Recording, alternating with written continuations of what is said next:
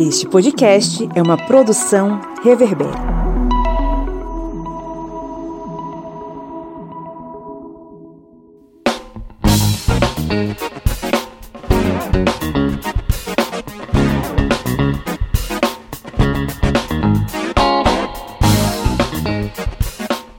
Olá, historiantes! Está entrando no ar mais um episódio do seu podcast sobre as ciências humanas. Esse podcast que resolveu criar uma trincheira contra o fascismo em defesa da democracia, falando sobre história, falando sobre filosofia, falando sobre política, falando sobre muita coisa. Eu sou o Pablo Magalhães e estou aqui acompanhado dessas pessoas que me perseguem a cada semana, né? Diretamente da cidade de Alfenas, nas Minas Gerais, o senhor Felipe Bonsanto. Bom dia, boa tarde, boa noite. Que bom falar aos ouvidinhos de vocês mais uma semana. Lá da beira do Rio São Francisco está ele, o cara que montou um soviete para lutar contra o capitalismo e outras cositas mas o senhor Kleber Roberto. E aí, pessoal, beleza?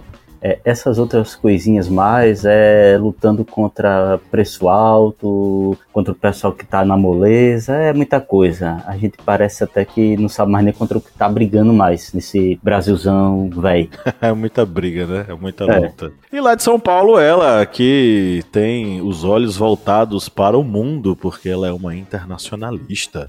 Senhora Catiane Bispo. Olá, olá, galera.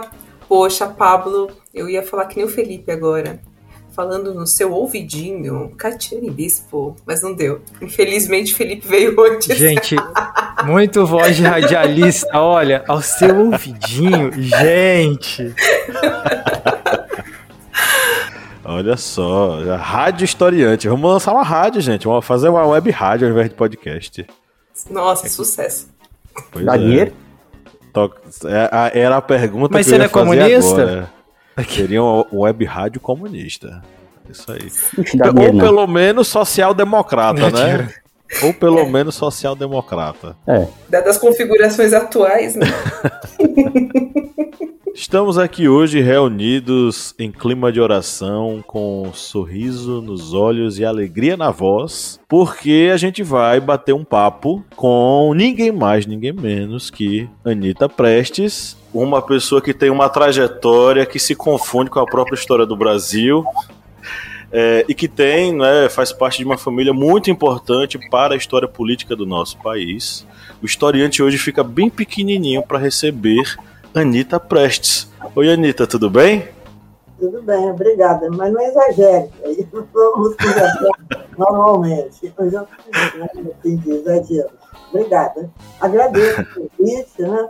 e me disponibilizo aqui para conversar com vocês. É um prazer. É uma grande honra para a gente recebê-la aqui. Né? O, Historiante é uma casa que está apertada com a presença de Anitta Prestes. E né, hoje é dia de a gente conversar com ela sobre política, sobre história, é, sobre essa conjuntura nacional a partir de uma perspectiva né, das narrativas históricas desde o tenentismo, passando aí pela atuação do Luiz Carlos Prestes na política brasileira e tentando compreender essa relação entre militares e o poder em nosso país, que é uma relação extremamente complicada. Essa entrevista hoje, a gente precisa dizer que foi graças à senhora Catiane Bispo, né, dona Catiane Bispo? Você quer mandar um recado para alguém? Quero agradecer a Gabriela da Associação Cubana de Santos, né, que foi a primeira vez que eu tive contato com a Anitta no lançamento, relançamento né, do, do livro dela, que é uma epopeia brasileira da coluna Prestes.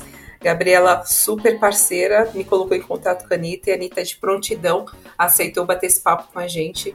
Então, meus agradecimentos vai para a Gabriela da Associação Cubana de Santos. É isso aí. Receba nosso abraço, nosso afeto. E hoje é um dia que a gente não se cabe, né? Então, vamos parar de ficar conversando e vamos logo para nossa entrevista. Música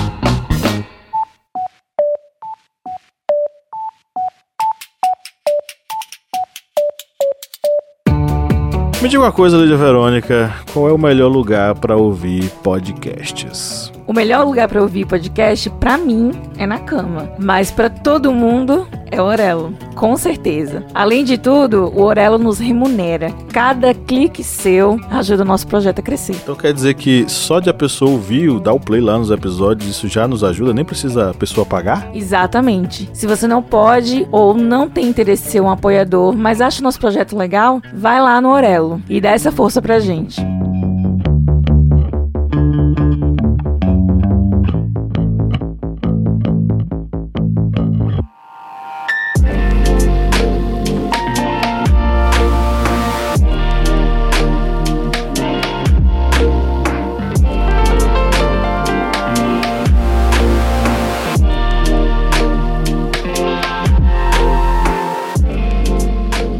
Bom, eu vou direto ao ponto, é, vou puxar aqui um assunto bem mais ligado realmente à história, né? A gente aqui no Historiante geralmente faz debates que conseguem mesclar história e política de um ponto de vista bem propositivo com a ideia de a gente atuar na promoção da democracia como uma trincheira contra o fascismo.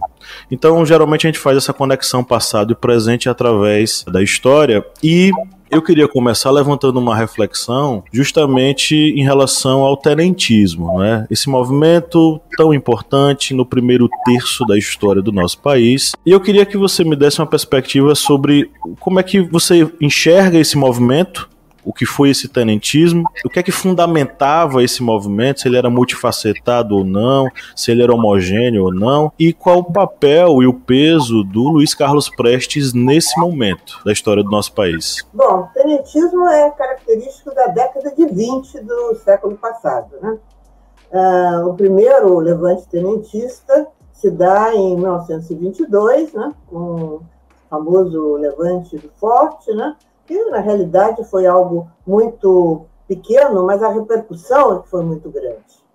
E depois houve o, a chamada Revolução de São Paulo, né, 1924, e o momento culminante do tenentismo foi a Coluna Press, que foi de todos esses levantes que houve, houve outros levantes também, todos rapidamente debelados pelo governo. Né? O único que não foi derrotado foi justamente a Coluna Press, que durou dois anos e três meses, percorreu 25 mil quilômetros pelo Brasil, de, de sul a norte, de leste a oeste, três estados, né?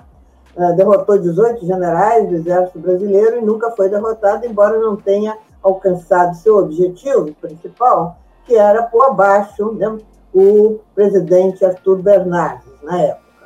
Bom, o que, que era esse tenentismo? Não? É, diferentemente de uma tese que está consagrada na historiografia, as minhas pesquisas, e já estão publicadas em livros, né, é, revelam que o tenentismo foi um movimento que, é, sem dúvida, teve um papel fundamental dos militares, jovens militares, principalmente, tenentes e capitães do Exército, mas também com a participação importante da Força Pública de São Paulo, ou seja, da Polícia Militar de São Paulo, que se chamava Força Pública na época, né? Uh, mas também com a participação civil importante. Então, essa participação civil é negada por muitos pesquisadores que desprezam isso. Entretanto, a gente pesquisando vai ver que essa participação civil foi muito importante. Foi importante no Rio de Janeiro, foi importante principalmente no Rio Grande do Sul, mas em outros estados do Brasil também, e nacionalmente, essa, essa, essa participação foi importante. Quer dizer, aqui, naturalmente, não tem tempo para entrar em detalhes. Depois, se vocês tiverem interesse, posso uh, responder mais precisamente essa questão. Então, foi um movimento que abalou as estruturas né, da Primeira República. Quer dizer, contribuiu decisivamente para a derrota né, das oligarquias agrárias que dominavam o Brasil, principalmente a oligarquia de São Paulo, né, em 1930. Quer dizer, se a chamada Revolução de 30 foi vitoriosa, né, o movimento de 30, mais precisamente, acabou sendo vitorioso, em grande parte se deve, se deveu né, a esse movimento tenentista que abrangeu toda a década de 20. E como eu escrevo no meu livro principal a respeito disso, se chama Coluna Prestes, foi a minha tese de doutorado, né, em que é, detalhadamente eu estudo a coluna Prestes, né? mas também, de uma maneira geral, o tenentismo. E tenho outros livros, um inclusive anterior a respeito do surgimento do tenentismo, justamente da sua articulação muito estreita com a, com a vida política, né, com os políticos, quer dizer, não estava isolado das atividades políticas. E o que expressava esse tenentismo? Expressava né, a insatisfação generalizada na sociedade brasileira é bom explicar o seguinte, generalizada na sociedade urbana brasileira, aqueles que participavam da vida política, porque mais de 80% da população brasileira era rural e não tinha a menor participação na vida política, estava sob o tacão dos coronéis, né? submetido àquele voto chamado de cabresto, né? em que o coronel né, mandava votar e o, uh, e o trabalhador rural, analfabeto, votava né, em quem o coronel queria. Mas, enfim, a população urbana tinha crescido muito. O operariado, mas principalmente as camadas médias urbanas, muito diversificadas e variadas. E os militares faziam parte dessas camadas médias urbanas, em grande parte. Então havia uma insatisfação geral com o ambiente existente na, naquela República Velha, ou Primeira República a crise era muito grave. O ano de 1922, nesse sentido, é emblemático. Quer dizer, foi o momento da, da crise econômica mais profunda depois da Primeira Guerra Mundial. A crise econômica era muito séria. Mas não era só econômica, essa crise era social, política, cultural. É a semana em que é criado o Partido Comunista, quer dizer, o ano em que é criado o Partido Comunista, em março em que se dá a Semana de Arte Moderna, também no início do ano, né, que se dá o primeiro levante tenentista, chega o rádio ao Brasil, é, é, as comemorações do centenário da independência, então uma série de acontecimentos que estão se dando, importantes, é, emblemáticos, reveladores dessa crise da Primeira República. E o tenentismo, eu escrevo nos meus livros a respeito disso, eu acho que foi fruto dessa crise da Primeira República, fruto da profunda insatisfação que existia na população urbana, principalmente, evidente, né, com aquela situação. Ou seja, que situação? Situação de total impossibilidade de influir na vida política. Tanto que a principal consigna do tenentismo e não só do tenentismo, era uma consigna que já vinha desde Rui Barbosa, em 1910. Era voto secreto, porque aquele voto, aquela farsa eleitoral, o voto roubado, né, e isso era algo que indignava essas novas camadas urbanas que queriam influir nos acontecimentos e, principalmente para presidente da República, não havia a menor chance de um candidato de oposição ganhar a eleição. Isso não havia essa possibilidade. Sempre ganhava os candidatos né, eh, representativos dos interesses das oligarquias dominantes, principalmente São Paulo e Minas. Se revezavam, é a famosa política do café com leite, né, que ficou consagrada com esse nome, meio errado, porque Minas não era leite, Minas era principalmente café, também como São Paulo. Mas, enfim, essa expressão foi consagrada depois. Né? Mas, enfim, a insatisfação, principalmente com a impossibilidade de influir nos acontecimentos políticos, né, com a não, eh, eh, não eh, enfim, aplicação prática da, dos preceitos da Constituição Liberal de 1891. Quer dizer, então, o descumprimento da Constituição de 91 era outro motivo de insatisfação muito grande, né? além do, do voto. Né? Ah, o, o fato de não existir uma uh, uma justiça eleitoral independente. Quem praticava a justiça eleitoral, ou como se dizia na época, o reconhecimento dos poderes, era a Câmara dos Deputados. Então, os candidatos, depois de eleitos, teoricamente eleitos, né, através da parte eleitoral, eram uh, reconhecidos no parlamento. E só passava quem tivesse uh, se de acordo, quem agradasse, né, aos oligarcas do momento, em particular ao governo né, federal. Então, to toda essa situação é que levava à revolta, inclusive dos militares, principalmente dos jovens militares. Né? É claro que havia também uh, aspectos internos da corporação militar. O exército era uma bagunça, principalmente o exército. Né? A aviação não existia ainda, mas o exército, uh, todas as memórias que existem, né? as descrições do que era o exército, estavam totalmente incapacitado para qualquer guerra que viesse a acontecer, o Brasil não teria a menor condição de participar, e com armamento ultrapassado, né? Uh, enfim, práticas militares totalmente ultrapassadas. Então, isso para jovens militares, que tinham alguns, inclusive, tinham uh, estudado na Alemanha, na Prússia, na época, né? junto ao exército prussiano, os chamados jovens turcos, e alguns dos tenentes também sofreram essa influência, ficavam indignados com o atraso né, na, que, que existia nas Forças Armadas brasileiras, em todos os sentidos. Então, isso também era um fator de revolta desses jovens militares. Mas não era só isso. Quer dizer, eu acho que o fundamental era todo o clima existente de indignação, de insatisfação na sociedade brasileira. Então, isso é que levava a que esses jovens militares, na falta de outros setores capazes de assumir a liderança, o movimento operário ainda era muito débil e sem influência na sociedade brasileira. O Partido Comunista tinha acabado de surgir, muito débil, muito pequeno, né?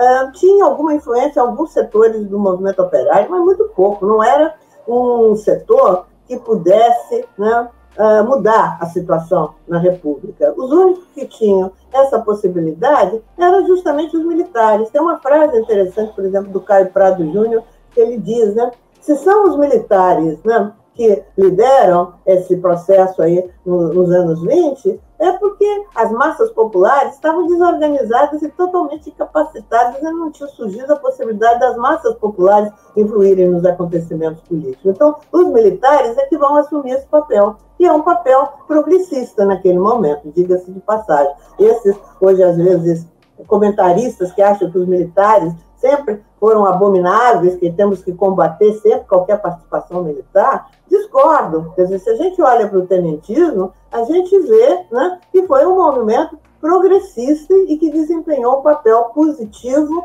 né, de contribuir para a derrubada né, daquela república oligárquica, né, a chamada Primeira República, em 30. Quer dizer, então, muito resumidamente, em traços gerais, é isso. Agora, era um, uma coisa que é importante dizer, o ideário dos tenentes, quer dizer, eu já falei as principais demandas dele, era o ideário liberal, como né, o que uh, existia no Brasil, basicamente. Era o liberalismo, mas eles queriam que o liberalismo fosse posto em prática e não tinham isso demandas de caráter social que, ab que abrangesse os interesses que, né, dos trabalhadores, nada disso. Era um, um imaginário bem um, um, é, um, um liberalismo, né, no seu ideário era bem liberal, né, é, ou seja, representação e justiça, voto secreto, eram essas as palavras de ordem deles, né, bem genéricas, assim, também um movimento bem elitista, porque eles não, se, não pretendiam mobilizar, organizar amplas massas de trabalhadores para influir nos acontecimentos. Eles tinham uma visão de que eles, como militares, com armas, eles resolveriam o problema para o povo. Então, eles né, levariam a liberdade para o povo e personalizavam né, no presidente da República né, o grande inimigo. O primeiro era o Epitácio Pessoa, que é substituído logo em 22, né, através das eleições fraudadas mais uma vez pelo Arthur Bernardes, e durante os quatro anos do Bernardes, com estado de sítio, com muita repressão, né, uh, era o Arthur Bernardes que tinha que ser derrubado. Essa era, né, esse era o objetivo. E não conseguiram, por uma série de dificuldades, claro, não, não tiveram possibilidade, condições né, de derrubar o Arthur Bernardes, mas contribuíram para criar um clima propício né, a, ao fim da Primeira República, sem dúvida nenhuma. Então, em traços assim, bem rápidos, né? não sei se deu para esclarecer um pouco. Deu sim, deu sim. Anitta, é, é um orgulho ter a senhora aqui conosco, aqui no Historiante. E uma coisa que eu já achei interessante nessa primeira fala da senhora foi a questão dos civis dentro deste movimento tenentista, porque realmente na historiografia tradicional a gente não vê isso. A gente vê como se fosse um movimento praticamente exclusivo dos militares. Então, realmente, como se deu esse, essa presença, essa participação civil dentro do movimento tenentista? É, isso realmente é muito interessante, né? E eu tive a oportunidade de pesquisar especificamente esse assunto. E quando eu estava pesquisando a coluna Prestes, já me chamava a atenção que, ao estudar assim, detalhadamente o percurso da coluna e tal, eles o tempo todo, né, os chamados revoltosos na época, tinham contato com setores né, uh, civis. Por exemplo, no Rio Grande do Sul, o levante, né, uh, da, onde começou a coluna no Rio Grande do Sul, foi articulado o tempo todo com o grande isso latifundiário do Rio Grande do Sul, que era de oposição, né, o Assis Brasil, Francisco de Assis Brasil, grande latifundiário, criador de gado, né, ali na região sul do, do Rio Grande, né, que, por sinal, foi escolhido pelos tenentes como chefe civil da Revolução Tenentista, quer dizer, era uh, oposição ao Partido Republicano no Rio Grande do Sul, né, ele era isso é, do, da, do, partido, teve vários nomes, né, o partido de oposição, mas enfim, era dos liberais no Rio Grande do Sul contra os republicanos, né, e que apoiou o movimento, e inclusive uma boa parte da conspiração no Rio Grande do Sul se dava nas fazendas dele, porque ele era um rico fazendeiro que tinha fazendas não só do lado do Rio Grande, mas também do Uruguai. Então, para a conspiração ser mais tranquila, atravessavam a fronteira, conspiravam nas fazendas deles no Uruguai. E vários maragatos eram chamados maragatos no Rio Grande do Sul, né, contra os pica-paus, que eram os republicanos. Vários maragatos participaram da coluna, foram membros da coluna. E o, dizendo, o Assis Brasil era o chefe civil da chamada Revolução Tenentista. Mas aí, eh, eu, diante desses fatos, depois no Maranhão, em vários lugares, quer dizer, sempre a, a coluna se articulando com os civis, nos lugares por onde passava. E aqui, o que eu achei mais interessante, aí eu escrevi depois, fiz uma pesquisa, escrevi um livro que se chama ah, ah, é aquela campanha da reação republicana, a reação, o tenentismo e a reação republicana, as origens do tenentismo. Um livro que eu publiquei ainda lá em 94, se eu não me engano. Bom, uh, pela editora Vozes. Então, uh, o que, que eu pude perceber? Que já naquela conspiração de 1922, né, que acabou uh, levando ao levante do 5 de julho, aqui no Forte Copacabana, havia uma profunda articulação com quem? Com, a, com a, o Nilo Peçanha, que era o oligarca aqui do Rio de Janeiro, que participava, né, era o candidato da chapa de oposição à chapa do Arthur Bernardes, quer dizer, ia ter eleições né, em 1 de março de 1922, quer dizer, de quatro em quatro anos a eleição presidencial e também para a Câmara e Senado era no dia 1 de março, e o presidente só assumia no dia 15 de dezembro, quer dizer, ficava todo esse período né, com o presidente anterior.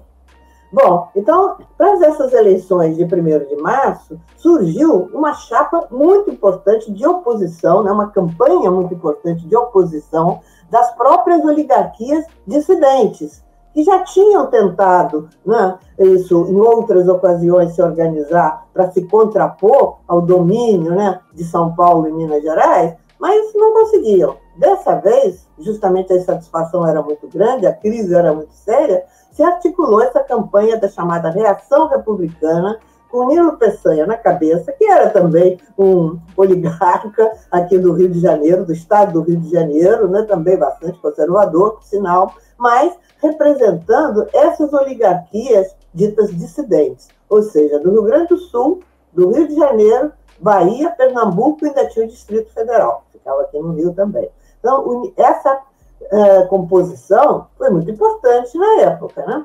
E os tenentes aderem a essa composição. Então, tem toda uma documentação, inclusive no arquivo do, do, Nilo, do Nilo Peçanha, que está aqui no Rio de Janeiro, que eu pesquisei, interessantíssima, mostrando como aqueles jovens tenentes participaram ativamente da campanha do Nilo Peçanha. Né? Então, havia uma articulação estreita. E acontecia um fenômeno muito interessante. O Epitácio Pessoa, que era o presidente na época, né, e apoiava a candidatura do oficial, do uh, Arthur Bernardes, o que, o Epitácio fazia? Quer dizer, os espiões dele e tal, do governo, uh, localizavam a conspiração tenentista que se dava aqui nos quartéis do Rio de Janeiro. Sem dúvida que era extremamente desorganizado né, essa conspiração, né?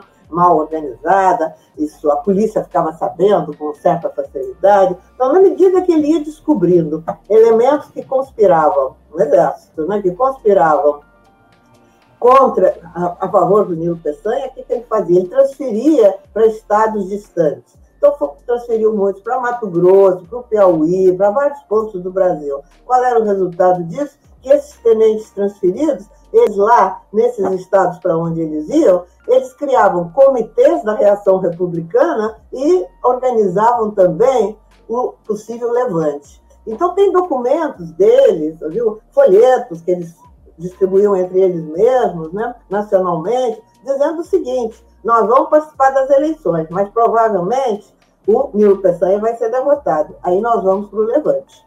Então, vocês veem que foi um movimento profundamente articulado. O Nilo Peçanha não via com muito bons olhos essa conspiração tenentista. Ficava na retranca, né? Mas claro que gostava do apoio, porque eles criaram, estou dizendo, comitês da reação republicana pelo Brasil inteiro, com esses jovens militares à frente. Muito interessante isso, né? Derruba inteiramente a tese de que foi um movimento apenas militar. Quer dizer, foi um movimento profundamente interligado. E realmente, quando se dá a derrota do Nilo Peçanha, como era esperado, né, candidato da oposição não ganhava a eleição. Ah, o que, que eles fazem? Eles aceleram a conspiração, a eleição foi 1 de março, 5 de julho eles se levantam. Claro que foi desorganizado, a maior parte que se comprometeu a levantar na hora H não levantou, foi isso, enfim, não funcionou, né? mas o único lugar onde realmente uh, aconteceu o elemento, o desfile, aquele dos os 18, que parece que não foram 18, foram 28, que desfilaram pela praia de Copacabana, foram metralhados, uh, só dois que se salvaram e gravemente feridos, né, o Siqueira Campos e Eduardo Gomes, mas aquilo, embora o episódio em si tenha sido, assim, durou 24 horas, uh, teve uma repercussão gigantesca no Brasil, mostrando qual era o clima do país, que eu falava pouco. Quer dizer, a insatisfação, aquilo, o, o heroísmo do Siqueira Campos, do Eduardo Gomes, aquilo era assim, uma, o, o uh, Epitácio Pessoa imediatamente decretou estado de sítio e censura rigorosa à imprensa. Então, vocês vejam, para abafar né, aquela onda de admiração pelos heróicos, os heróis do 18 do Forte, sabe? Então, criou realmente um ambiente muito favorável aos tenentes, a partir dali. E eh, então vocês vejam, já o surgimento do tenentismo se deu nesse contexto. E uma coisa muito interessante também, quer dizer, o objetivo dos tenentes não era implantar uma ditadura militar, colocar um militar no poder, em momento nenhum. Inclusive aqui, que tem o, processo dos 18 do Forte, né? São, acho que uns 20 volumes que eu consultei, estão aí no Tribunal de Justiça do Rio de Janeiro, esse processo, né? Que foi, enfim, feito na justiça contra os participantes do Levante. Não só do 18 Forte, tinha escola militar, tinha né, a vila militar, né, que tentaram se levantar, mas foram logo abafados. O movimento foi logo abafado. Mas foi todo mundo preso, né? muita gente presa, milhares presos. E nesse, nesse processo, tem um bilhete escrito lá por eles que dizia o seguinte, que se vitoriosos no Levante, eles iam entregar o poder a quem? Não era nenhum militar, não, era o Nilo Peçanha. Vocês vejam isso, que interessante. Quer dizer, eles não pretendiam, e depois em São Paulo, a mesma coisa, não pretendiam. O Nilo Peçanha tinha morrido um pouco antes, quando se deu o segundo levante de São Paulo, né? 5 de julho de 24. Aí o escolhido quem era? O Assis Brasil, que eu falei há pouco. Lá, um, também um líder civil, viu? lá do, da oligarquia gaúcha, né? da oposição gaúcha. Então, vocês vejam que só esses fatos aí já revelam né, que realmente o movimento não foi puramente militar. Foi um movimento dirigido pelos militares, porque eles é que tinham organização e armas, quer dizer, mais capacidade de intervir nos acontecimentos. Mas os civis, inclusive os políticos, uma setor aqui no Rio de Janeiro, tinha um deputado que era muito combativo, muito importante, o Maurício de Lacerda, né, de uma família importante, conhecida, que apoiava os tenentes, articulado com eles o tempo todo. Enfim, no Rio Grande, no Maranhão, quando a coluna chegou no Maranhão, ela foi recebida em festa pelos círculos políticos de oposição ao governo central. Então, tudo isso a gente tem que levar em conta para entender que realmente o tenentismo, como eu digo, foi fruto da crise da República Velha, quer dizer, expressava aquele sentimento de grande insatisfação desses setores urbanos, porque eu estou dizendo, o grande contingente de brasileiros, a maior parte da população estava no campo alheia a todo esse movimento, totalmente alheia, totalmente submetida né, aos uh, coronéis do interior, às oligarquias locais. Né? Era isso. Então, não sei se deu para explicar um pouco. Esse episódio da reação republicana é interessantíssimo. E a documentação é farta, porque você tem os, esses tenentes que são, enfim, transferidos para os diferentes pontos do Brasil, a quantidade de telegramas que eles mandam para o Nilo Peçanha, prestando contas da, de como a campanha está lá no Estado, o que, que eles estão fazendo. E o Nilo Peçanha, que tinha resistido, sem dúvida, não queria levante militar, depois ele vai ser advogado defensor dos tenentes presos, que estão presos. Né? Ele vai já final de 22, 23, né, ele vai desempenhar esse papel de defensor jurídico, né, ele era advogado nesse sentido.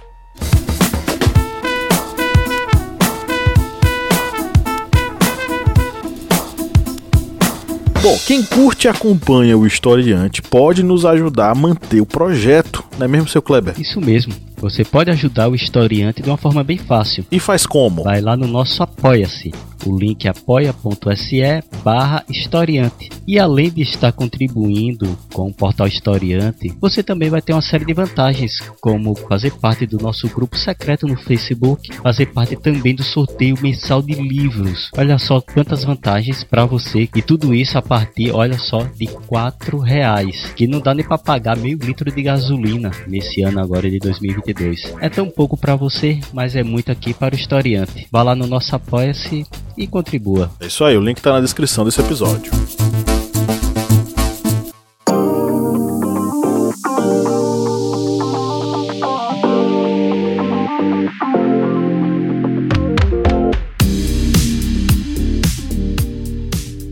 Anitta, pegando um pouquinho o fio da meada do que você falou, antes de mais nada, muito bom tê-la aqui conosco. É uma, é uma honra, eu acho, para todos nós. É, Pegando esse fio de meada que você falou referente aos militares, como você é, distingue hoje a questão dos militares do poder hoje no Brasil, né? Não necessariamente no poder, né? É, é eleito democraticamente, né? Que é o Jair Bolsonaro, daquele movimento tenentista de, da década de 20, né? Que hoje, é, esse ano completa centenário. Que correlação você faz, né? Que, que análise você faz? O que, que você é, qual é a sua visão referente a isso? Porque foi o que você trouxe, né? Que, que falam dos militares no poder, mas a, a, única lembrança que a gente tem de 64, que foi desastrosa, e hoje já é Bolsonaro, mas o tenentismo faz 100 anos, agora em 22, e tem esse legado que né, remete a uma outra questão, né? Uma outra visão que a gente tem dos é, militares. São situações totalmente diferentes, né? Então a gente tem que considerar isso, né? O grande Lenin, eu acho que matéria de teoria foi fundamental, né? Uh, complementando aí Marx, Engels, etc., uh, dizia o seguinte, que para você fazer uma análise realmente marxista, correta, né, você tem que análise concreta da situação concreta. Então, a situação concreta de 1920, década de 20, é muito diferente da situação concreta em 64 e mais ainda hoje, né? muito diferente. Quer dizer, o Exército, na década de 20, né, em que houve espaço para um movimento como o tenentismo, que era um movimento basicamente dos jovens tenentes, né, tenentes e capitães, vocês vejam, logo no início da campanha da reação republicana, do Nilo Peçanha, tinha alguns militares de patente mais alta. Mas rapidamente, quando eles viram o caráter assim, de, revolucionário dos, dos tenentes, eles desistiram. Desistiram. Tanto que em 24, quando os tenentes organizam, né, uh, organizam o Levante de São Paulo, para eles, na, na, mentalidade militar deles, era muito importante ter um general à frente. Então, eles andaram procurando um general, foi uma dificuldade, não encontraram nenhum general que quisesse participar do movimento. Afinal, conseguiram um da reserva, que foi o Isidoro Dias Lopes, que já era um militar aposentado da reserva. Né? Foi ele o único que topou. Os outros militares da ativa, majores e tal, todos recusavam viu, desempenhar esse papel. Então, é, depois de 30, o Exército no Brasil e as Forças Armadas, de uma maneira geral, sofreram uma total transformação. E para isso foi muito importante o papel do Pedro Aurélio de Góes Monteiro, que era tenente-coronel aí no final da década de 20, foi ele que esteve à frente militar na Revolução de 30. Vocês vejam, é ele que vem junto com Getúlio lá marchando do Rio Grande do Sul né, para tomar o poder aqui no Rio de Janeiro. Quer dizer, esse tenente-coronel, que era um cara muito inteligente, estudioso, profundo conhecedor das teorias né, uh, militares europeias e extremamente autoritário, uma concepção autoritária, centralizadora. Então, já desde os anos 20, ele tem toda uma obra, né, tanto que vários pesquisadores, inclusive eu, consideramos que é possível falar na doutrina Góes. Eu mesmo tenho um ex-aluno que escreveu uma tese de doutorado, que está publicada, e que trata desse assunto, da doutrina Góes Monteiro, porque ele criou toda uma concepção teórica que já vinha desde os anos 20, ele tem muitos escritos a respeito disso, né?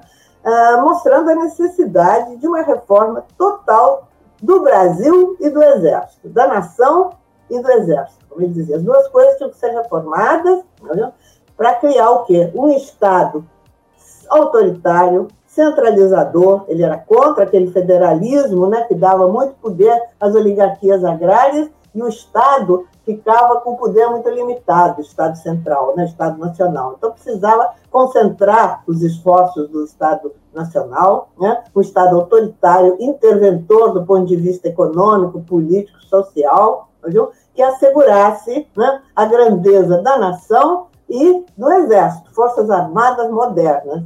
Para isso, precisava modernizar a economia. Então, vai ser muito importante ver, início dos anos 30, logo depois da chamada Revolução de 30, está uma crise gravíssima do capitalismo, inclusive aqui no Brasil, circulada com a crise do café. Né? Como sair dessa crise? Então, o Góes Monteiro tem a solução. O negócio é justamente centralismo, concentração, corporativismo, Estado Nacional forte, interventor, para assegurar uma industrialização rápida, montar um parque industrial de indústria de base, que no Brasil não tinha, entendeu? e com isso produzir armamento moderno para o exército brasileiro, que também não tinha, e por isso o exército estava também naquela situação super precária, de todos os pontos de vista. Então, vocês vejam, logo depois da tomada do poder pelo Getúlio, Góes Monteiro é promovido a general, ele está à frente das tropas legalistas né, na, uh, lá na chamada Revolta ou Revolução de São Paulo, né? é ele que é o grande vitorioso, que vai à frente das tropas do governo federal, que são vitoriosas, e a partir daí ele tem o, o, tem o aval do, do Getúlio para fazer uma transformação profunda na economia e principalmente no Exército Brasileiro, porque o Exército Brasileiro ele demite tudo, todo mundo que ele quer demitir, promove todo mundo que ele quer promover. Então é totalmente diferente o caráter viu, do Exército que se forma das Forças Armadas no Brasil.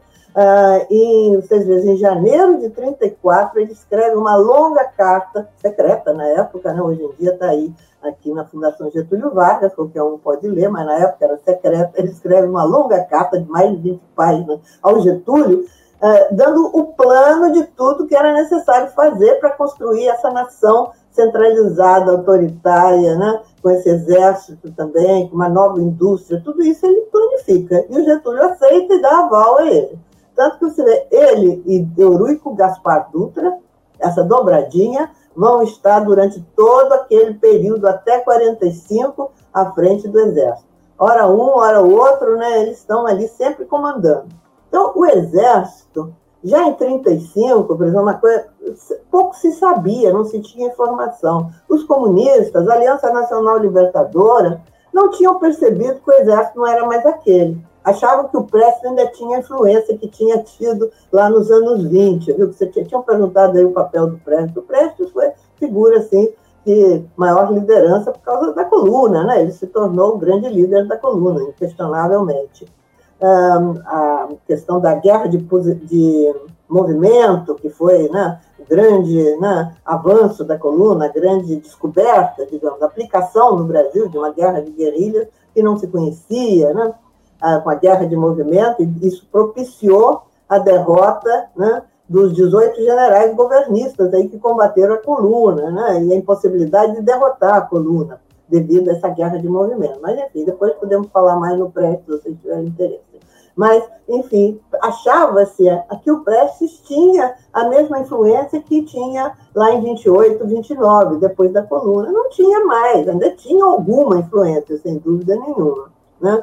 Tanto que aqueles militares que acompanhavam o Prestes, que não eram muitos, foram para a Aliança Nacional Libertadora e alguns até para o Partido Comunista. Mas o grosso do exército já era outro. E a partir dali, né, o exército viu, foi passando por um processo muito diferente, que deixou de ser aquele exército da década de 20. E mesmo do exército que fez a República, quando as ideias positivistas eram muito, muito presentes, né, com Benjamin Constant, né, eh, que foi um movimento progressista, a República, sem dúvida, né, eh, muito limitado, mas progressista. Mas isso, né, nos anos 30, já não existia mais, realmente o tenentismo, o que sobrou do tenentismo depois da Revolução de 30, o Prestes com alguns poucos ficaram isolados. O que sobrou do tenentismo aderiu ao Getúlio Vargas e ao Guarda Monteiro e a toda essa doutrina do Guarda Monteiro. Foi isso. Os principais lideranças do antigo tenentismo. Siqueira Campos tinha morrido. Aí Juarez Távora, Oswaldo Cordeiro de Faria, né? o pessoal todo aderiu, se tornaram ministros do Getúlio, viu? e participaram de toda a política do Estado Novo, ninguém se contrapôs a isso.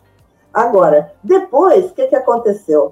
Veio a guerra, né? a Segunda Guerra Mundial, em que o Brasil foi o único país aqui da América, Latina né? que enviou soldados para lutar na Itália contra o nazismo. Foi algo importante, né?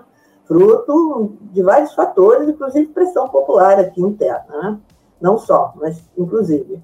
E é, nesse, é, nesse período né, de participação da guerra, que não foi muito longo, foi de 44, 45, né, uh, o, as tropas brasileiras estavam sob o comando do exército americano, incluído no exército americano, né, sob a liderança de Eisenhower. Então, a influência das doutrinas não, uh, geopolíticas dos Estados Unidos vai ser muito grande. E aí nós vamos ter tanto o Cordeiro de Farias, como o, o bruxo aí, como é que é aí? Agora me fugiu o nome dele.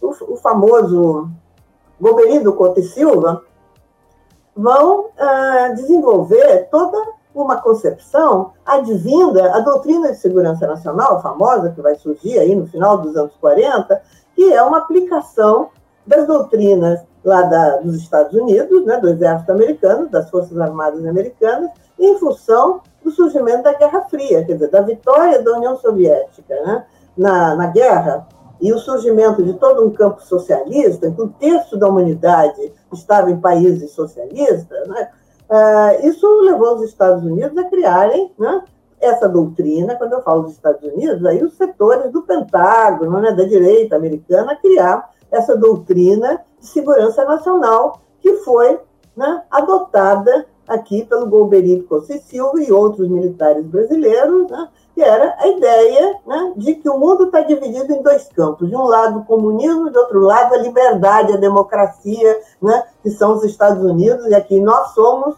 integrados né, nesse eh, grupo né, eh, que deve ser democrático e devemos, portanto, acompanhar os Estados Unidos. Estamos do lado de cá contra lá. Então, essa doutrina passou a ter muita força. E muita força dentro o quê? das academias militares, né, na formação dos militares brasileiros, a doutrina de segurança nacional. Isso a partir do final dos anos 40. Bom, depois temos o golpe 64, toda essa doutrina está funcionando, mas vocês veem, apesar da, da, presença dessa doutrina de segurança nacional, apesar de todo o reacionarismo de uma direita militar, como Golbery de Couto Silva e outros, né, havia dentro do exército uh, correntes né, progressistas, principalmente nacionalistas, né, ou seja, que defendiam autonomia, soberania nacional. O próprio eh, clube militar foi palco aí nos anos 50 de disputas muito sérias nesse sentido. Inclusive, os comunistas tinham alguma participação eh, nesse setor, junto a militares nacionalistas e alguns militares, inclusive comunistas, dentro do exército. Existia isso. Mas foram sendo expulsos e, em 64, foi feita uma razia contra todo mundo que era progressista, de esquerda ou comunista. Existe até um filme muito interessante, talvez vocês tenham visto, do Silvio Tender, que ele mostra como foram perseguidos os militares de esquerda, os militares progressistas, né, com a derrubada do Jango e o estabelecimento da ditadura militar, depois de 64. Quer dizer, aí foi feita uma limpeza de vez, realmente. Não sobrou um gato para contar a história, eu acho. Né? Então, realmente, olha, a formação que esses militares recebem, a geração do Bolsonaro recebem na academia militar, é algo muito anticomunista, ferozmente anticomunista, sob influência direta dos americanos. E ainda teve essa, esse episódio do Haiti. Né? Esse grupo de militares, aí entram vários desses assessores hoje em dia aí do, hoje do Bolsonaro, né? que estiveram no Haiti, os chamados haitianos.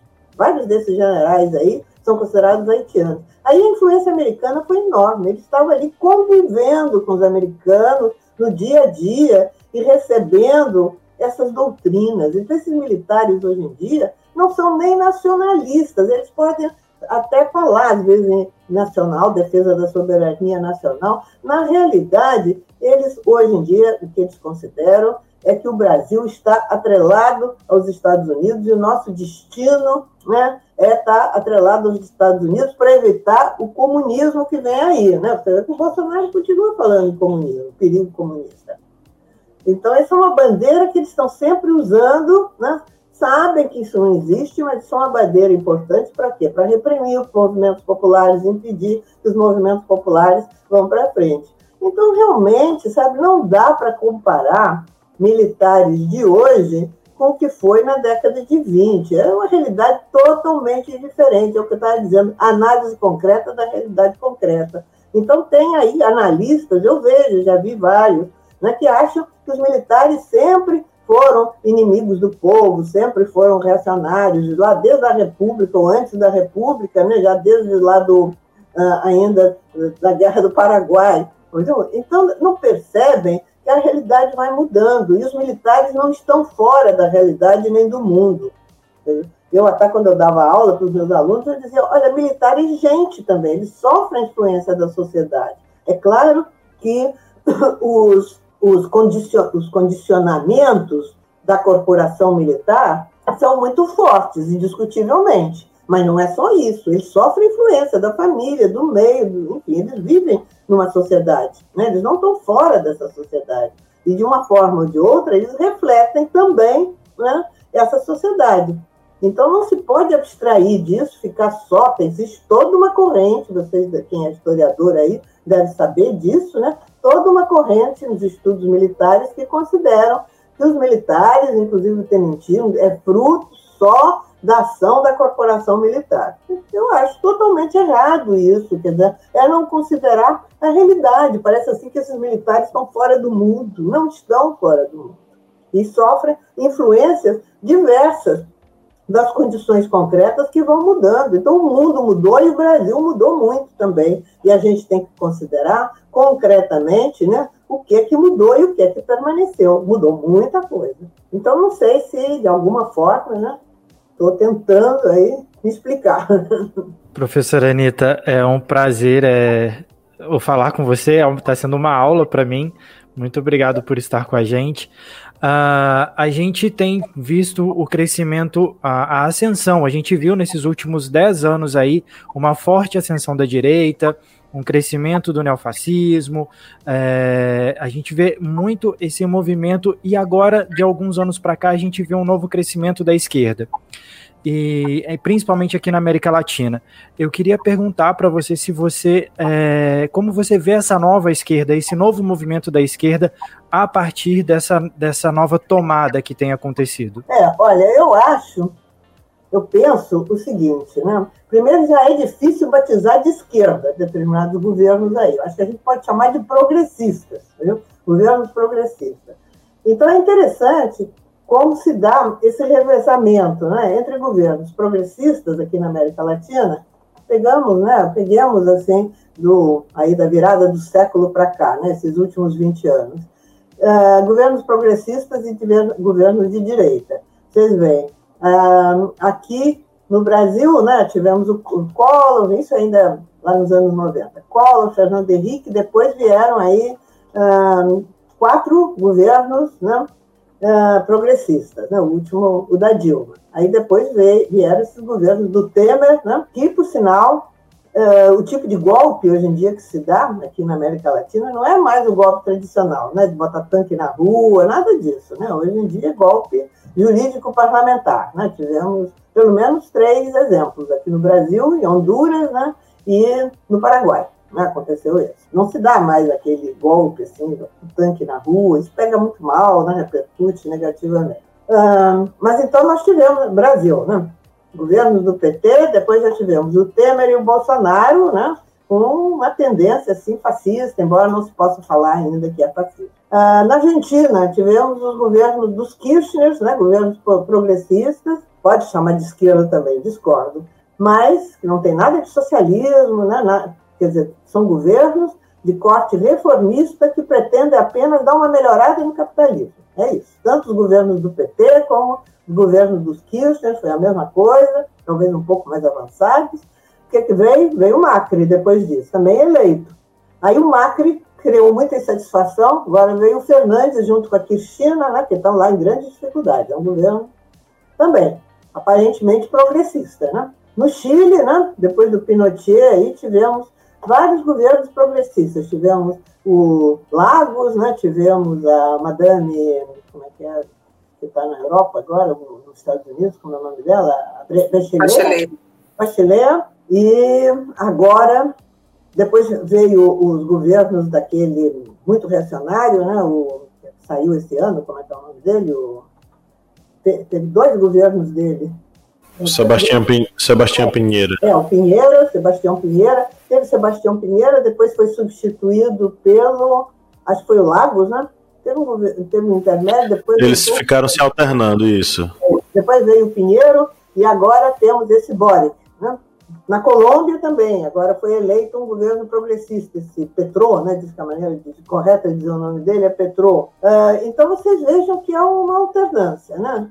Vem um governo progressista, dura uma temporada, maior ou menor, depois é, cria insatisfação, não resolve os problemas, porque reformar o capitalismo né, acaba sendo uma tarefa que não, não funciona mais, né? então as, as, as, contradições são muito grandes e a direita se aproveita da insatisfação popular e derruba, né? de diferentes maneiras, ou eleitoralmente, ou através de golpe, mas derruba. E aí vem o novo governo progressista, porque a direita também desagrada, né? não, não resolve problema nenhum, né? cria grandes insatisfações, vem um novo governo progressista. E eu acho que vai ficar essa alternância, assim, eu até tenho escrito a respeito, eu tenho um sinal, não sei se vocês conhecem, eu tenho uma coluna no blog da editora Boitempo, né? em que procuro, enfim, manter mais ou menos essa coluna. É, eu tenho escrito a respeito disso, quer dizer, nós estamos fadados enquanto não surgiu um movimento popular organizado, uh, tendo em vista, né, com uma liderança revolucionária capaz de conduzir esse movimento popular rumo ao socialismo, que é a única saída hoje em dia, não tem outra, nós vamos ficar assistindo né, essa, esse caleidoscópio. Né? Ora, um governo progressista, que é derrubado, vem um governo mais à direita, mais fascista, menos fascista, tem várias variantes aí, depende também do país, né? cada país com suas características. E depois também o governo reacionário de direita, cada vez mais de direita. Não resolve, então, novamente é derrubado, né?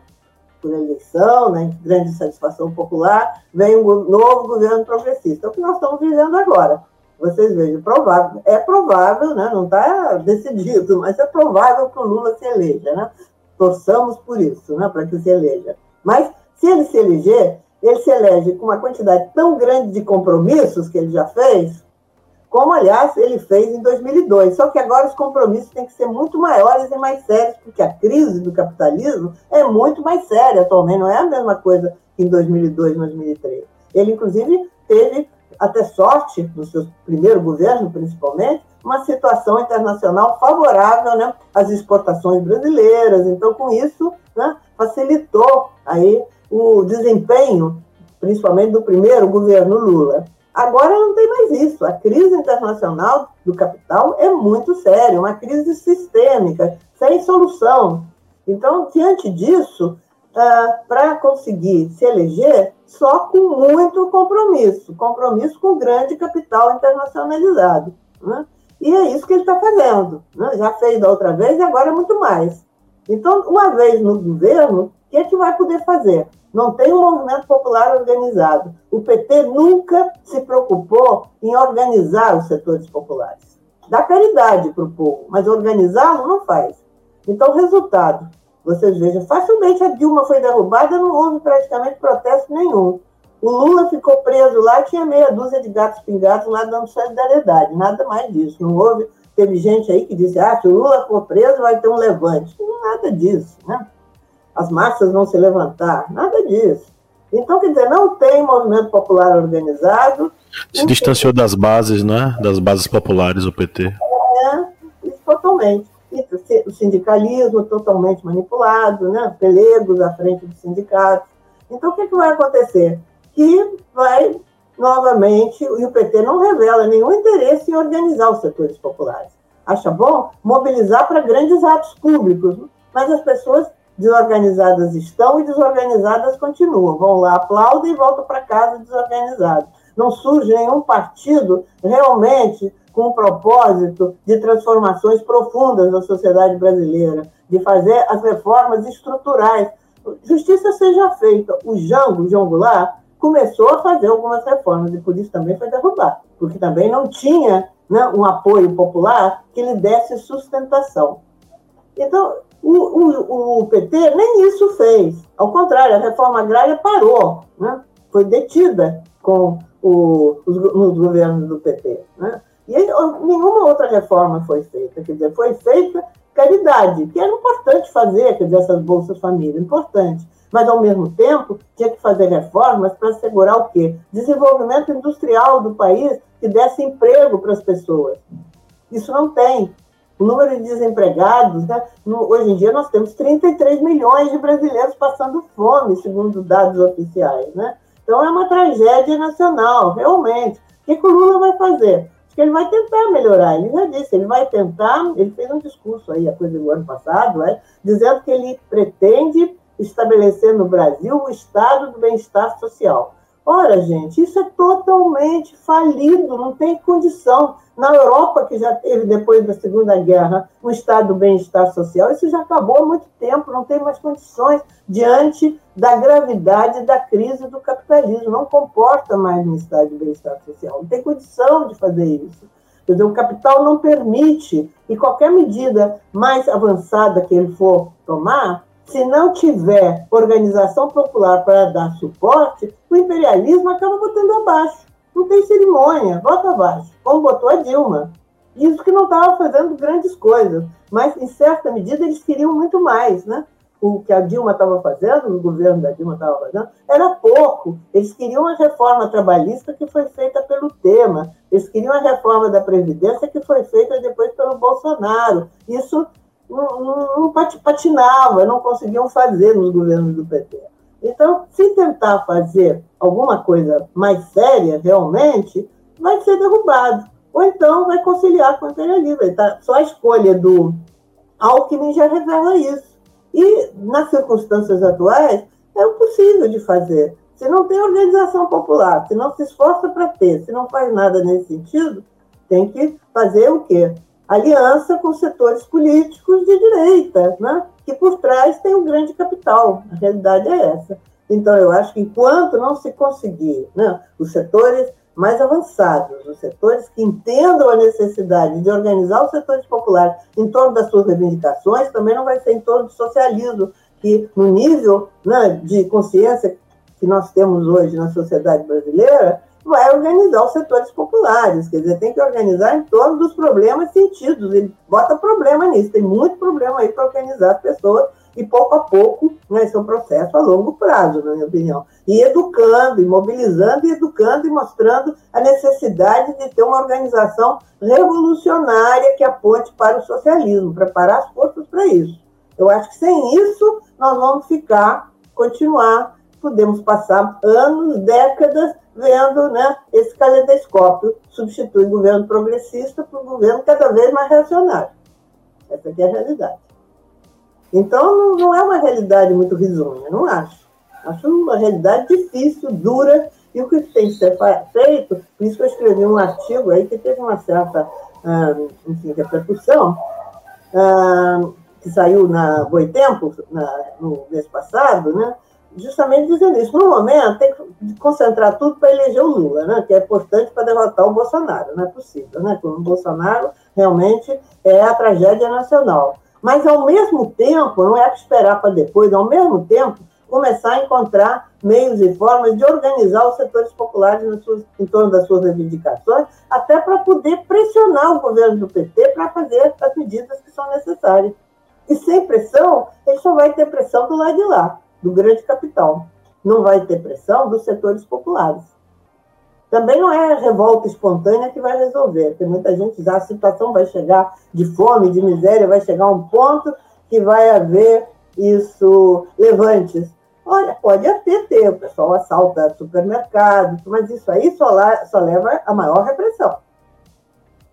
Você tem que ter movimentos populares organizados, conscientes, né, dirigidos por força política consciente e com um programa revolucionário, um programa de transformações. Isso, na minha modesta opinião, por enquanto não temos. Lamentavelmente é isso. Eu vejo assim. É, e você mencionando isso me faz pensar no seguinte: essa desmobilização, ela, ao passo em que esses partidos que têm um apelo mais popular perderam ou esqueceram suas bases populares, nos últimos 5, 6 anos foram os partidos de direita mais reacionários quem conseguiram se conectar com essas, esses trabalhadores através do discurso né, daquela coisa da. É, bom, tá vendo aí o que o PT fez com você, o que a corrupção do PT fez com você, então vem pro lado de cá. Certo modo, eles conseguiram essa mobilização do brasileiro, do trabalhador, através desse sentimento de que ele teria sido roubado pelo PT, que era o partido da esquerda, e que ele deveria buscar a direita agora para no caso, se proteger, vamos dizer assim, né? mais ou menos nesse sentido. E tem a, todo o papel da propaganda, dos meios de comunicação, né? Você vê, os principais meios de comunicação estão na mão de quem? Do grande capital, é a Rede Globo aqui do Brasil, né? mas enfim, muitas outras aí, eh, instâncias né, que fazem a cabeça das pessoas, indiscutivelmente. Né? Então, estou dizendo, precisa ter força popular para pressionar no sentido de mudar, senão o que pode mudar é muito pouco, né? Sem dúvida. Bom, Anitta, foi uma hora maravilhosa aqui na sua presença. Eu acho que está todo mundo muito feliz de te receber aqui. Eu, particularmente, estou muito feliz. Agradecer principalmente a Catiane que intermediou essa, essa entrevista. né? E eu espero que a gente possa recebê-la novamente em episódios futuros aqui do Historiante, tá? Ah, eu que agradeço muito aí o convite, a oportunidade. Eu acho que sempre que a gente tem oportunidade de falar, tentar, né, esclarecer naquilo que a gente acha que deve ser esclarecido, né? Uh, determinados setores aí da, da, opinião pública, eu acho importante, né? Então, agradeço muito essa oportunidade, desejo sucesso, êxito aí no trabalho de vocês, que é um trabalho importante. Né? Obrigada. Aproveitar obrigado, o momento para agradecer a Associação Cubana de Santos, Gabriela, que me colocou em contato com a Anitta, super prestativa. Anitta, a primeira vez que eu a vi foi em 2014, você estava fazendo o lançamento do seu livro, que está aqui comigo, aqui do meu lado. Foi na Associação Cubana de Santos, foi muito legal. E eu falei, ah, eu vou tentar, né? Conversei com a Gabriela, maravilhosa, me colocou em contato e assim, é uma honra ter você aqui falando com a gente desse movimento tão interessante e importante para nossa história brasileira, né? Conhecer um pouco a nossa história. É uma honra ter a história viva aqui com a gente, né? E o adendo é que ela dedicou esse livro aos jovens, tá, gente? Vocês, tá? Isso achei muito interessante, né? Que é reaver a nossa história, né? Que a gente sabe tão pouco, cada vez mais nos tiram, né? Desse esse presente quer saber um pouco da nossa história, né? Que o brasileiro conhece tão pouco, infelizmente. Esse livro agora foi reeditado pela Expressão Popular, né? Ele é da expressão, editora Expressão Popular, foi reeditado. Agora. Bom saber. Muito obrigado, viu, Anitta? Um grande abraço. Obrigado, então, boa sorte aí para você. Tchau, tchau. Muito tchau, obrigado. Tchau. Um abraço. Tchau, tchau. Obrigado.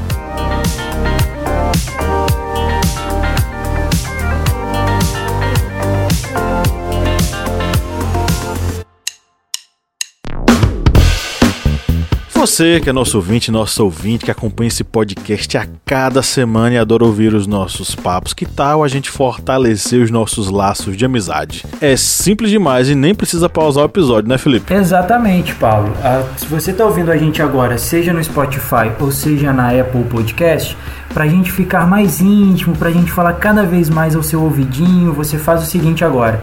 Enquanto está ouvindo a gente, vai lá, avalie a gente no seu aplicativo de áudio vai lá no Spotify, dá cinco estrelas pra gente. Vai lá no Apple Podcasts, dá cinco estrelas pra gente. Isso fortalece o nosso relacionamento e você fica cada vez mais perto da gente. Faz isso pra gente, dá essa moral lá agora.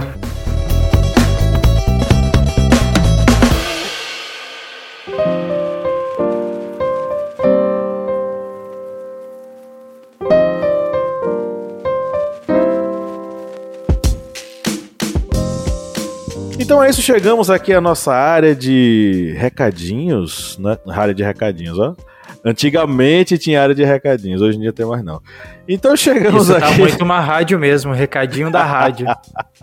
Os recadinhos. Então a gente chegou na nossa área de indicações, que é sempre um oferecimento aos nossos apoiadores, né, Kleber Roberto? Isso mesmo, pessoal. Esse, essa área aqui do podcast é um oferecimento aos nossos apoiadores que sempre curtem tudo que nós colocamos aqui como sugestões. E vamos oferecer aqui a um apoiador novo, que é João Vitor Dias.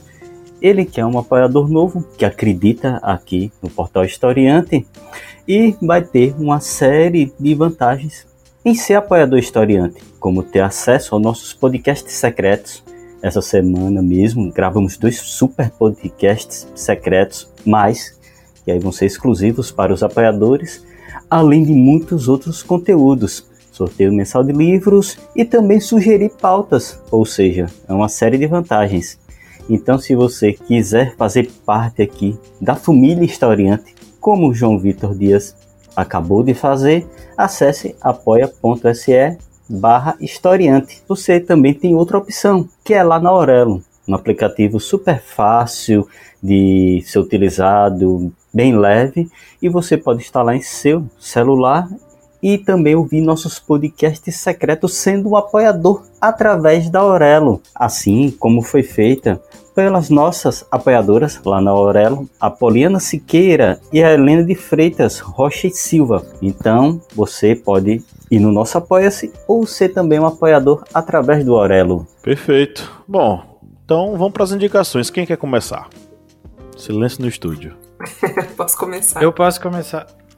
Ah, Aí, Eu sabia que Aí, o Felipe. Eu sabia que o. Felipe ia esperar Olha. eu falar pra ele fazer que nem ele faz. Ah, mas eu que comecei, Catiane. Só, só registrando que Catiane roubou minha pergunta pra, pra professora Anitta. Tá? Queria deixar isso registrado aqui. A, a Catiane ela é uma representante da Lídia. Certeza que é, tá? Ela é uma infiltrada. É, ela me deixou, me deixou com essa tarefa, Felipe. É, eu vou recomendar, né? Eu acho que tem tudo a ver com o episódio, o livro da Anitta, é uma epopeia brasileira, a coluna Prestes, que é muito bacana, assim, vale muito, além dessa super aula que ela nos deu, né, nesse podcast, fala em detalhes como funcionou, toda a articulação, e eu super recomendo. É o livro do- da editora Expressão Popular, né, que é uma editora tem que tem uma não pode fazer propaganda, né? Não, pode sim, vai. pode, sim, pode. vai. Quem sabe a expressão popular manda umas coisinhas aí pra gente. É, eu já vou até mandar esse, esse podcast para eles. Então é um. Opa! é um- É, eu vou- então é- eu super recomendo esse livro, né? Quem puder, leia, porque é muito bom, muito bom mesmo. E de música eu vou deixar o, o bom e velho Cazuza aqui, né? Que eu acho que vale essa reflexão. O- o- a música dele Brasil, né? Que é um, é um canto de lamento e ideologia, né? Que eu acho que vem muito para reforçar o que a gente falou hoje, né? Que é, que é viver com um propósito, né? Que tipo de país a gente quer? Sem mobilização popular, é, para além de eleições, a gente precisa se encaixar e nos vermos como uma nação. Então, eu deixo aqui o Cazuza como indicação para vocês. Show de bola. Cazuza sempre cai bem. Eu vou indicar o seguinte. Primeiro, sobre. A gente recebeu aqui Anitta Prestes, filha do Luiz Carlos Prestes. Então, a história do Luiz Carlos Prestes é um pouco também, ou muito, da história política do Brasil no século XX. O Prestes ele estava desde o tenentismo, um movimento que eh, em vários aspectos revolucionou a política brasileira e culminou com a Revolução de 30. Ele esteve presente eh, durante o processo de golpe do Estado Novo de Vargas, sendo opositor a Vargas, liderando os comunistas. Ele esteve presente no golpe de 64, na ditadura militar. Ele esteve presente no processo de redemocratização. Então, Prestes ele meio que acompanha a história política brasileira no século XX. E a minha indicação é que você assista o documentário do Tony Ventura, O Velho, a história de Luiz Carlos Prestes. Eu acho que é um registro muito é, fantástico e fundamental, além das indicações que a gente já fez aqui em relação aos livros da, da, da Anitta Prestes. Inclusive, a Anitta tem uma biografia sobre Luiz Carlos Prestes, que também é uma indicação que eu vou deixar. É, leia e entenda um pouquinho mais sobre esse, esse indivíduo tão importante para a política brasileira. E eu vou fazer uma indicação que não tem nada a ver com o tema, que é um documentário que me, me deixou muito tocado e eu, eu sugeriria, inclusive, que vocês assistissem, meus amigos. O nome do documentário é A Garota da Foto, da Netflix. É um documentário que conta a história de uma moça que foi encontrada é, morta à beira de uma estrada, deixou um filho com um homem que dizia que era seu marido, e o mistério começa a partir daí. É, a gente vai conhecendo a história dessa, dessa jovem, né, que tinha pouco mais de 20 anos, é, e todo o processo pelo qual ela foi é, violentada, ela foi explorada e ela foi sequestrada pelo homem que dizia ser seu marido e que na verdade era algo muito mais do que seu marido. É um documentário sobre abandono de crianças e como a seguridade que o Estado deveria dar para as famílias norte-americanas não existe. As famílias é, de classe média baixa para baixa, elas não têm apoio do Estado, ou diria até mais, o Estado ele está totalmente ausente é, da vida dessas pessoas e principalmente das famílias mais vulneráveis nos Estados Unidos. A história dessa menina poderia ter, ser, ter sido resolvida se o Estado tivesse atuado de forma é, eficaz, inibindo a, o esfacelamento daquela família ou principalmente é, permitindo que aquela criança chegasse no lar que a protegesse. Então, assim, resumindo, assistam. Eu fiquei muito tocado e muito chocado é, com toda essa história e passei o final de semana remoendo essa história muito triste com o que aconteceu com ela. Mas fica a dica, vai descobrir o que foi que aconteceu com a garota da foto na Netflix. Para nossa playlist, eu vou indicar duas musiquitas. Uma delas é Chegou Tu Amor, de Patê de Fuá, que é uma musiquinha que mistura elementos da, do jazz dos anos 50, 60, com um pouquinho daquelas musiquinhas do cinema dos, da, desse mesmo período, né? É, e a música do mestrinho com Crespo, Jogo de Cintura, que é um, uma mistura, uma mescla entre hip hop e forró, bem, bem, bem interessante. Então fica as minhas, fica as minhas indicações. Meus amigos, vocês querem falar o quê? Indicar o quê? Bom, eu vou fazer minhas indicações aqui então.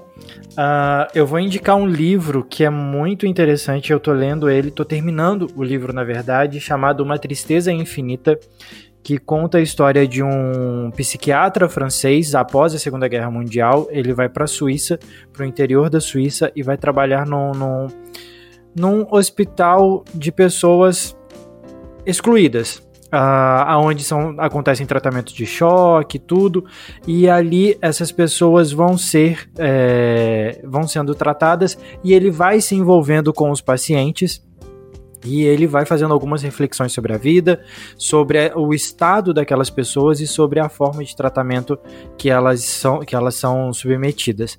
É um livro maravilhoso, fala muito dessa, da, da parte manicomial da, da, da Europa na, naquela época, e eu super indico o livro. Para música, para playlist, eu vou indicar apenas um rapaz latino-americano de Belchior. Eu tenho ouvido muito essa música e ela me traz muitas reflexões sobre a vida e sobre a nossa história na sociedade. Uh, essas são as minhas indicações dessa semana. Bem, as minhas indicações desta semana, eu vou indicar duas que são bem, digamos assim, é, simples, mas que traz um tema bem, digamos, carregado, um tema que vai nos remeter a uma história, acho que a mais trágica da nossa história contemporânea. Uma delas é um mini doc. Esse mini doc ele está disponível gratuitamente no site, no na canal da BBC, que é o mini doc Evacor, a sobrevivente do Holocausto que perdoou os nazistas.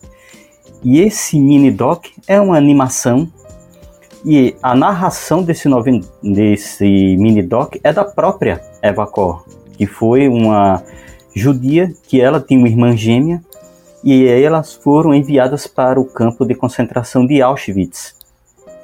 E aí vai passando por todo aqui, a animação vai mostrando é, todas as situações trágicas que ela vai sofrendo, ou seja, das é, de ter que ficar nua para fazer medições constantes, é, experimentos que ela, ela fazia. É um mini doc curtinho, é pouco mais de sete minutos, mas é bem carregado de situações, dessas situações. E ela, nesse próprio mini doc, a própria Eva, ela vai em busca de um dos médicos do campo de concentração, um médico é, biomédico que fazia a registro dos mortos no, na câmara de gás. E ela vai atrás dele. E ao se encontrar, ele fala que é um dos maiores pesadelos em vida que ele tem. E ela perdoa ele.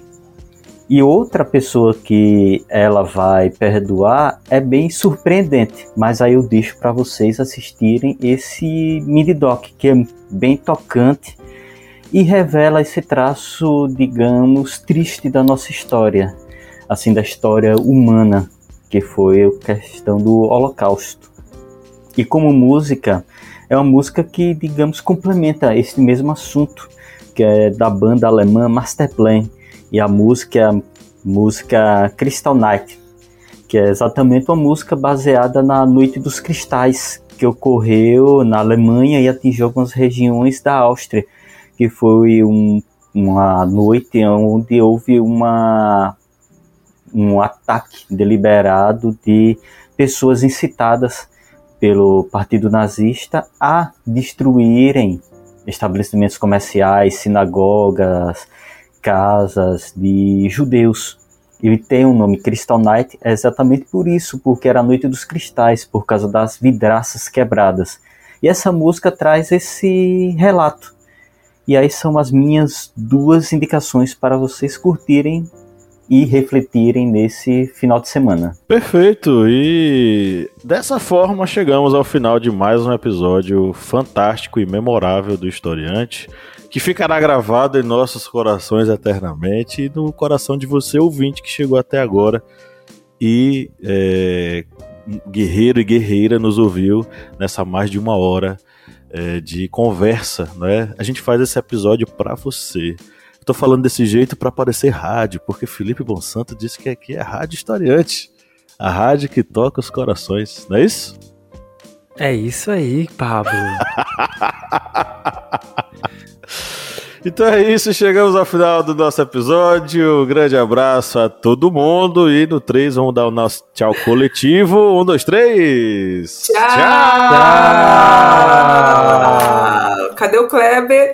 Eu achei super estranho esse final de Felipe falando assim. Por isso que eu tô aqui repetindo. Como é que é? Eu deveria ter perguntado, qual, Pablo, qual é a música? Esqueci. Deveria. Boa! Nossa, sim. Kleber, você tá boicotando o nosso tchau coletivo, viu? Eu estou comunista. abismado hoje. Estou abismado. Sou mesmo. Seu comunista.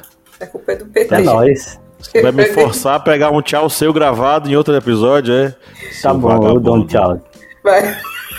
Ó, silêncio no estúdio. Um tchau animado de quem tomou é, kisuke de, de, de leite em pó.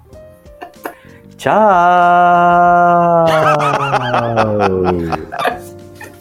Esse cara é um ridículo, velho. Na moral.